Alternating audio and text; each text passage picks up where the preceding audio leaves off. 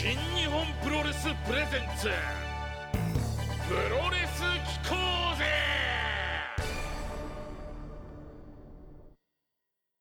8月21日土曜日時刻は21時30分になりました。新日本プロレスプレゼンツプロレス機構ぜ。皆さんこんばんは。パーソナリティは新日本プロレス煽り V のナレーターを担当しております。私バロン山崎でございます。今日もよろしくお願いします。では早速ですがいつものように直近の新日本プロレスを振り返っていきたいと思うんですけどもなんといっても8.14ロサンゼルスですね。アメリカでこちら1年半ぶりの有観客大会となりました。カードファイトヴァンガードオーバードレスプレゼンツリサージェンスでございます。お客さんもね入ってそして声を出して応援している。え本当に久々に、えー、あの感じ見たような気がします、えー、近いうち日本でもですねこうやって観戦できる日が来るといいなというふうに思いました。そしてこの大会なんですが、本当に話題豊富でございまして、まず、えー、走行試合を終えてアメリカに渡りましたヤングライオン上村優也選手。LA 道場に入るということで、えー、柴田さんがね、迎え入れておりましたね。そして、ジョン・モクスリー選手ですよ。タッグパートナー X とずっとなっておりましたけども、登場したのは永田裕二選手でした。なるほどと思いましたね。えー、前回ね、モックス戦アメリカでやっております永田選手でございますが、えー、ここにタッグパートナーとして登場かと。このタッグもしかして長くなることになれば、それはそれで面白いですね。ぜひ日本でも、えー、この2人のタッグを見たいなというふうに思いました。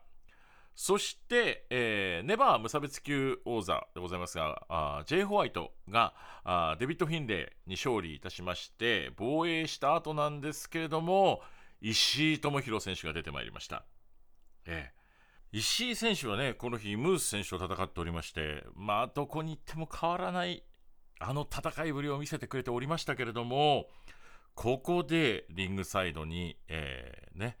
ジェイ・ホワイトの前に、ネバーのベルトを育てたと言っても過言ではない石井選手が立ちました。あの、石井はもうっていう、ジェイ・ホワイト選手の態度ではありましたけども、この後どうなるのでしょうか。そして気になるのが、ウィル・オスプレイ選手。登場してまいりまして、謎のベルトを持って、ね、世界ヘビーの、IWGP 世界ヘビーの、あれは何なんでしょうか？ええで、日本で G1 には出ないっていうふうにはおっしゃってましたね。えー、アメリカを主戦場にやっていくようなことを発言してましたけど、この後どういうふうになっていくのか。ね。えー、LA 道場にもだいぶ、えー、強気で、えー、何してんだばりに言って去っていきましたけれどもね。ええー、どんな戦いをしていくのか、この後が大変楽しみにはなっております。そして、えー、IWGP US ヘビー級王座戦でございますけども、王者ランス・アーチャー VS 棚橋宏ということで、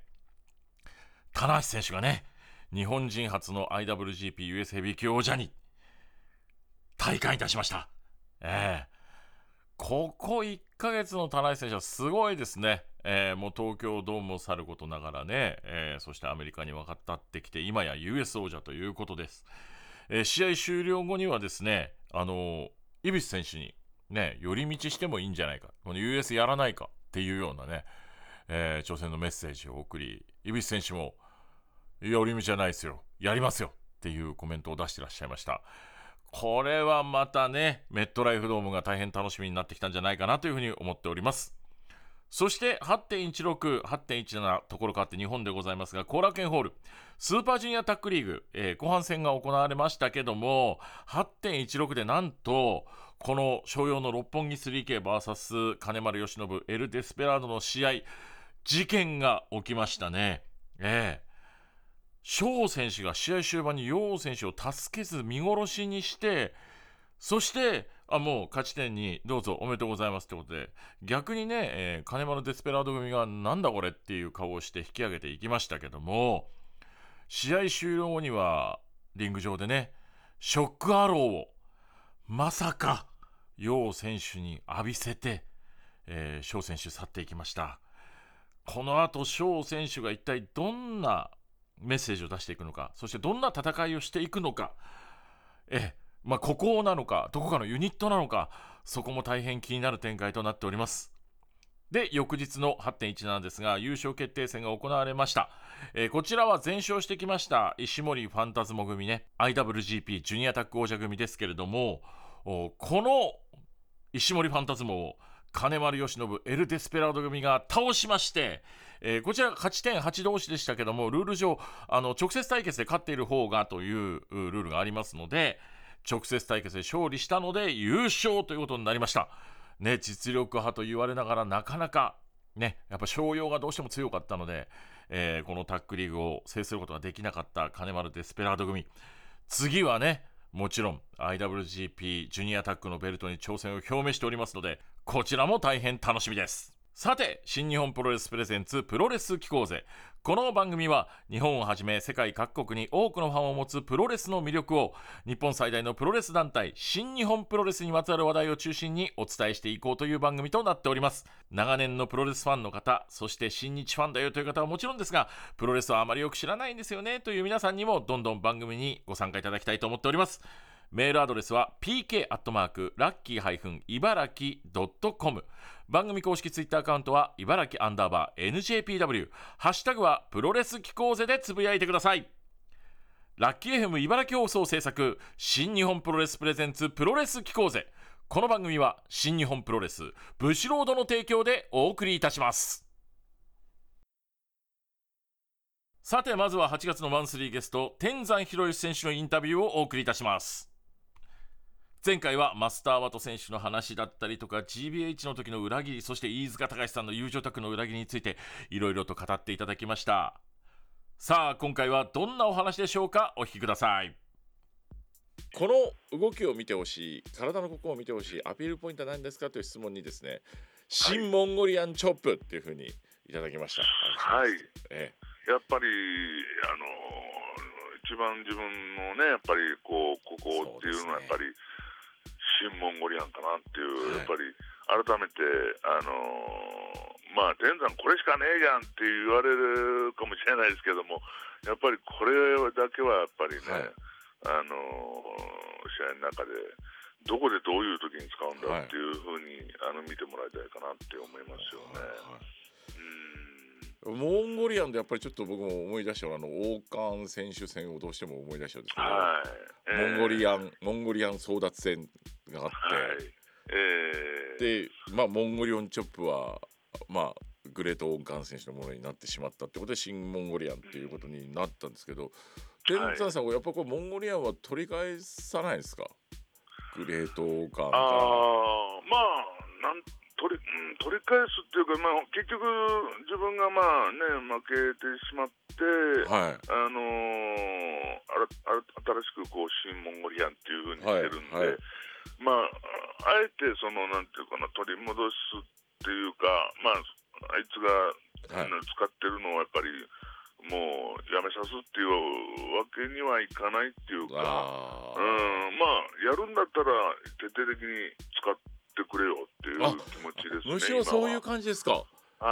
い、別に、あのー、技を、ね、技に判権があるわけでもないし、まあ、逆にあいつの自分があいつの立場だったら、はいはい、あの技は別にいいじゃないかと思いますしね、だ,、うん、だから、うん、やっぱりモンゴリアンが広まるんだったら、それはそれであれかなっていう部分で、はい、ただ、俺のは違うよっていう俺のは違う。見せつけたいなっていうのは、ね、あありますけども。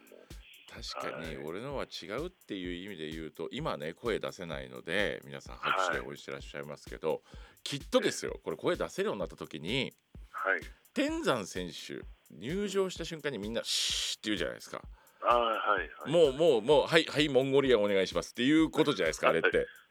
何にもしてないんですよまだ天山さん。入っただけ タッチして、ねえー、タッチしました入りました。向き合いました、はい、みんな知ってるじゃないですか。はいはい、はい、モンゴリアン準備体制になるわけですみんな。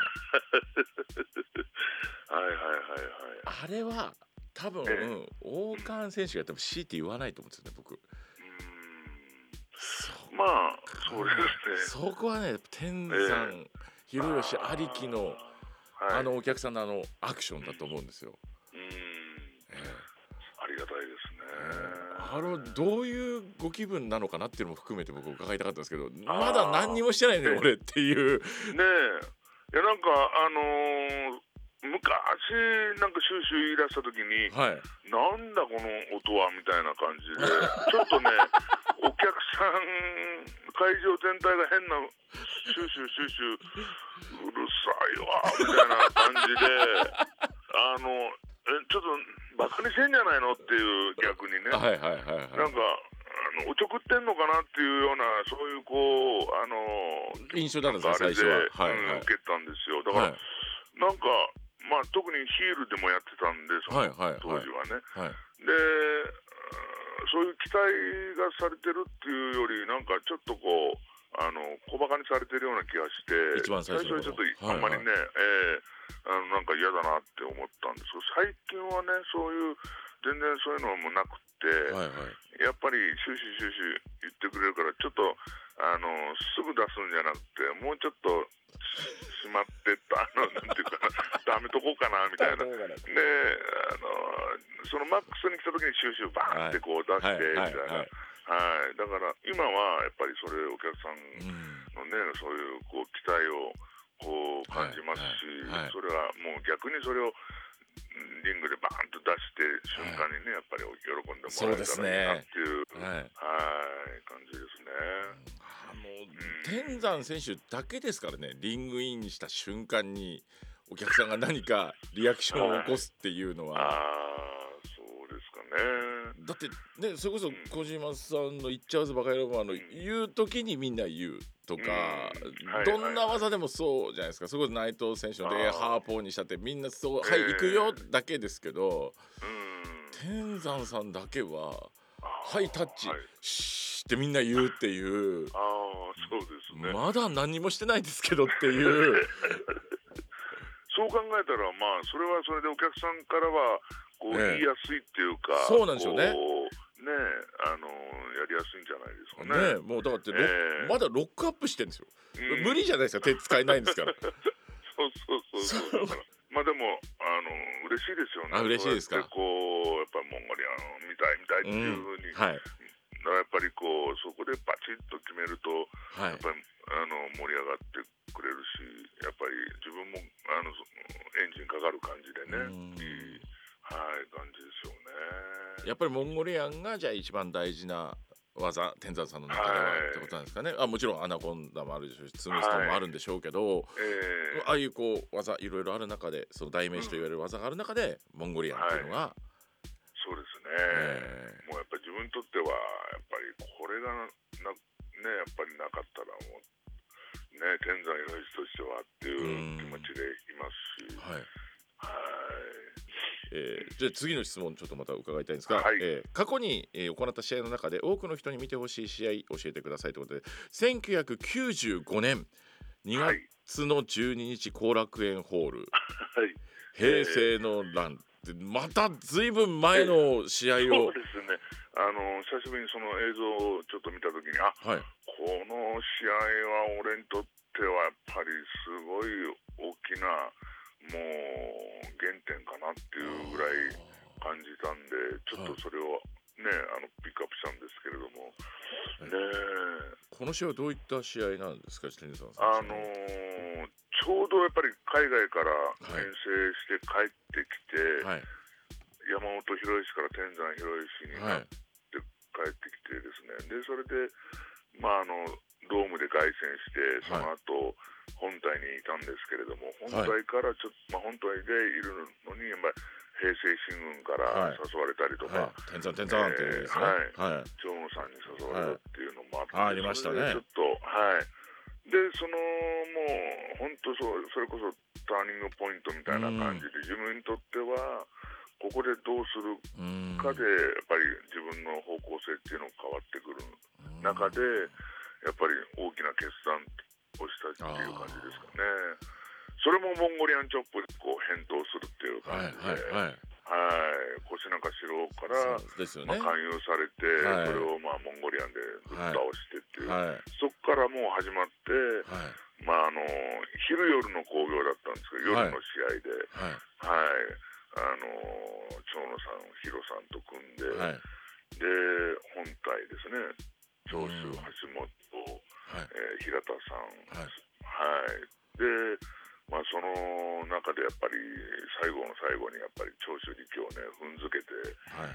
ワンツースリーを取ったっていう中でもうそれではもう蜂の巣をあのついたみたいに、もう本体の橋本さんとか平田さんがバンバンこう切れ出してみたいな、ね。うん、もうわけわかんない、えー、もうそれをこの間映像で見てて、はい、もうこの時もうすごいことしたけどまたそれはそれでめっちゃ反発あるじゃんみたいな感じでね改めてねあのー、すごいあのー、自分の中では大きい思い出として残ってますね。あの時ってでも本当になんかあのどこに行っても どっか角立つみたいな感じだったじゃないですか、はい、もう天山どこ行くの、みたいな。そうですね、えー、あの本体で収まってるのもそれはそれであれかなと思ったんですけどやっぱり、はい、あの自分にとってやっぱりどうどういうこう、まあ、方向性をね、はい、やっぱり見せなきゃいけないっていう部分で、はいはい、やっぱり自分的にはやっぱり長野さんっていう最終的に決断を下したんですけども。決め手は何だったんですあの状況の中でやっぱあ長野さんだろうってなるのには何か決め手はあったんですか？それぞれねどこにいても、まあね、その、うん、海外にねやっぱり、はい、あの帰る凱旋日本に帰る前に実は長野さんがあのドイツまで、はい、あの、はい、来てくれて、でその時にやっぱりいろいろこうあの日本に帰る時に、ちょっと俺と一緒にやろうじゃないかみたいな、あのお誘いはあったんですよ。だから、やっぱりその長野さんのやっぱり一言でやっぱりちょっと大きかったかなっていうかあの長野さん自身もちょっとこうジレンマとかいろいろ新日本に対してもあってはいその中でやっぱり一緒にやっていったらちょっとすごいことが起きるんじゃないかなっていう。えー、なんとなくそういう予感もして、はい、最終的にはねやっぱり、うん。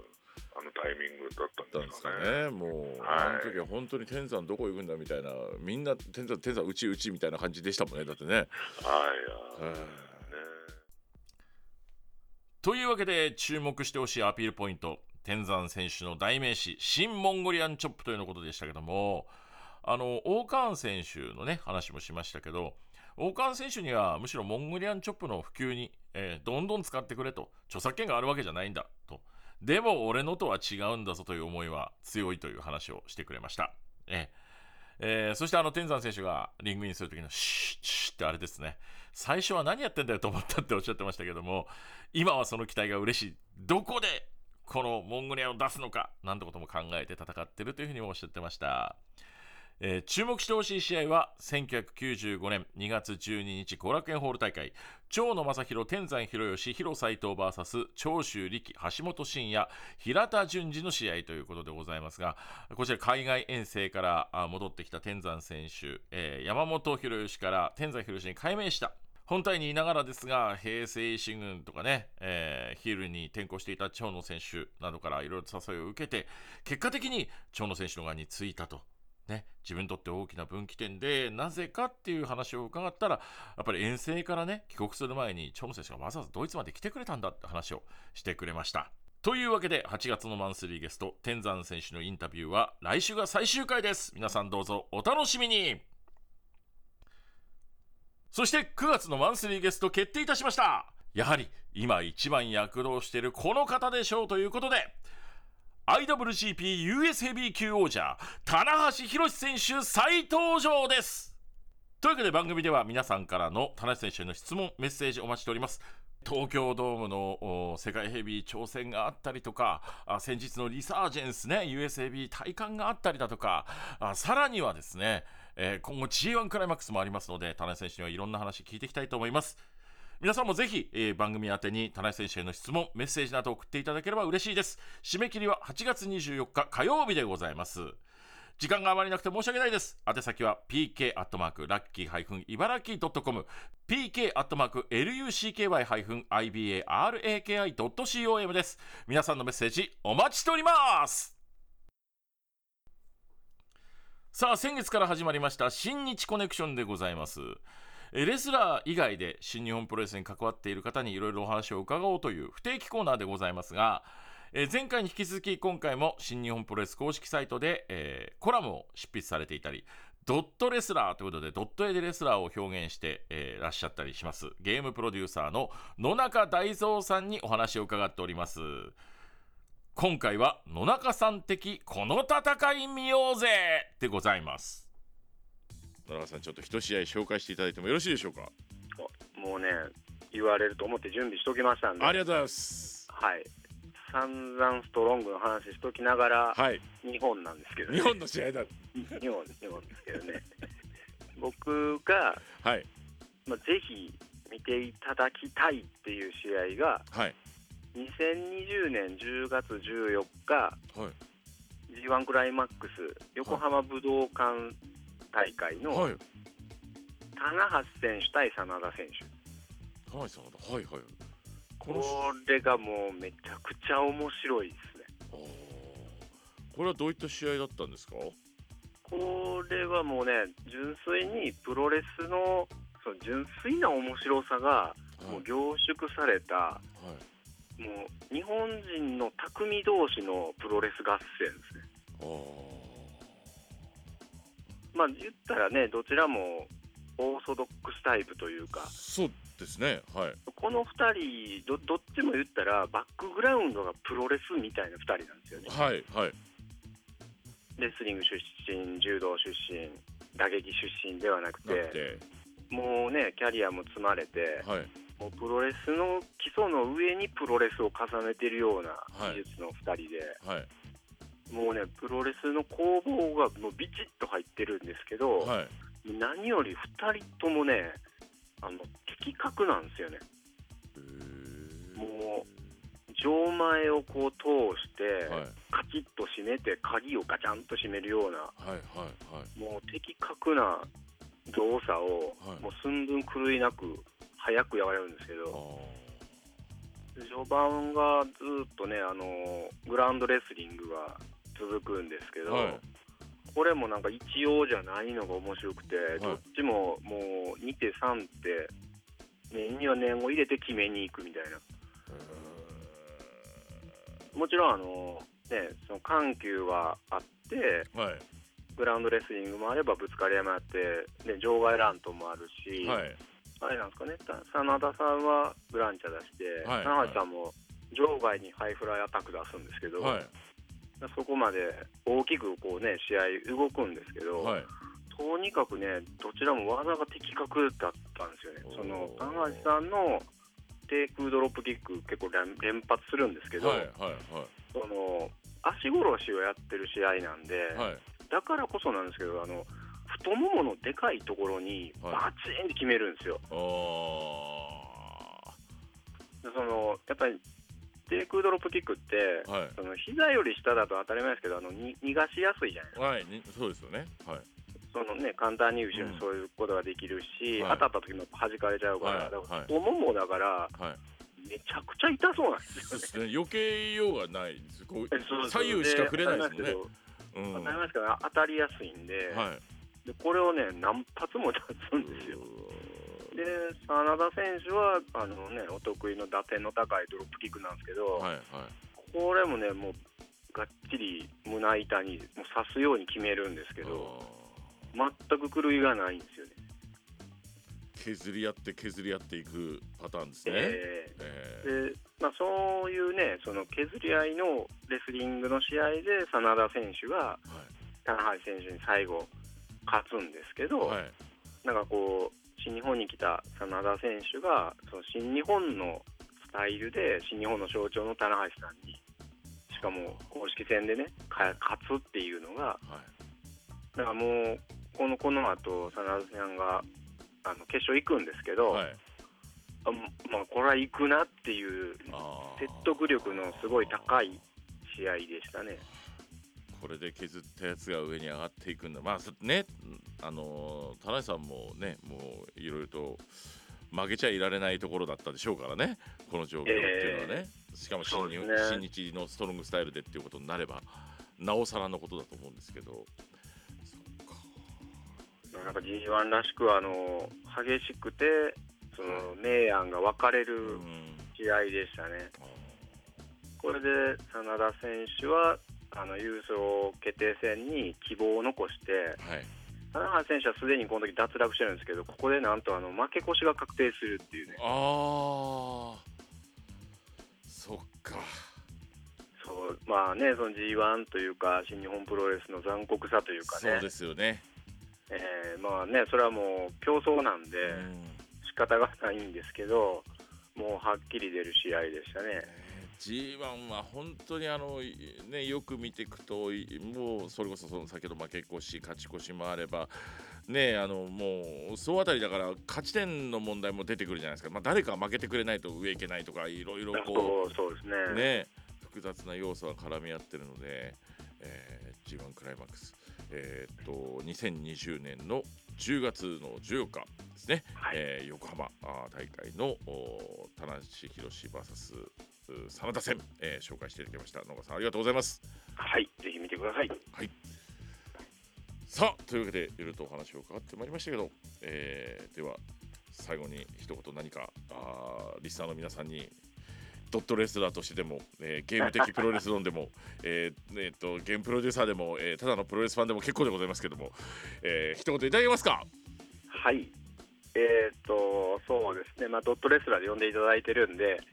あの僕はあのドット絵が描けるんでドット絵でプロレスラーを表現してます。でファンアートってうまい下手とかではなくていかに好きなものを表現して人に伝えるかっていうのがファンアートの楽しさなんで文章でもいいし絵でもいいし立体でもいいし皆さんの好きなことで好きなプロレスを表現するっていうことでファンアートの楽しさがもっともっといろんな人に広がっていくといいなと思います。ありがとうございました。ありがとうございました、えー、ドットレスラーそして、えー、ゲーム的プロレス論のコラムニストでいいのかな、えー、そ、ね,、してゲームプロデューサーあかつ私の友人野中大蔵さんでございました。ありがとうございました。どうもありがとうございました。というわけでですねえー、あれだけストロングな話していただいたんですけども、日本の試合を紹介していただきました。2020年の10.14横浜武道館大会 G1 クライマックス30でございますね。棚橋宏 VS 真田、えー、プロレスの面白さが凝縮した大会だというふうにお話をしてくれました。そして最後には、絵でも文章でも何でもいいと、えー、ファンアートをぜひ皆さん表現してくださいと。いうふうにおっしゃっていただきましたね。えー、ファンアートが作っていくファン同士のつながり、えー、どんどんどんどん大きくなってほしいなというふうに思いました。3週間にわたりお送りしました野中大蔵さんのインタビュー今回が最終回となります。次回はどんな方が登場してくれるのでしょうか。お楽しみに。新日コネクションでした。本日もお聴きいただきありがとうございました。では今後の新日本プロレスでございますが、えー、8.24から27です。後楽園ホール4連戦予定されております。こちら9.49.5のレッスルグランドスラムインメットライフドーム大会への最後の前哨戦となります。どうぞお楽しみにしてください。そしてメットライフドーム大会ですが今後もいろいろとカードが発表されていくと思いますのでそちらもお楽しみに。さてお送りしてまいりました新日本プロレスプレゼンツプロレス機構ぜいかがでしたでしょうか？今後も皆さんと一緒に番組を作っていけたらと思っておりますので番組プロレス新日本プロレスへのご意見はもちろん、えー、そしてプロレスにまつわることどんなことでも結構です。新コーナーの企画ですとか、えー、選手入場曲のリクエストなんかもお待ちしております。メールの宛先は pk アットマークラッキーハイフン茨城 .com pk アットマーク lucky-ibaraki.com です。番組公式ツイッターアカウントは茨城アンダーバー NJPW。ハッシュタグはプロレス機構ぜでつぶやいてください。ラッキー FM 茨城放送制作新日本プロレスプレゼンツプロレス機構ぜこの番組は新日本プロレスブシロードの提供でお送りしましたそれじゃあ来週もプロレス機構ぜ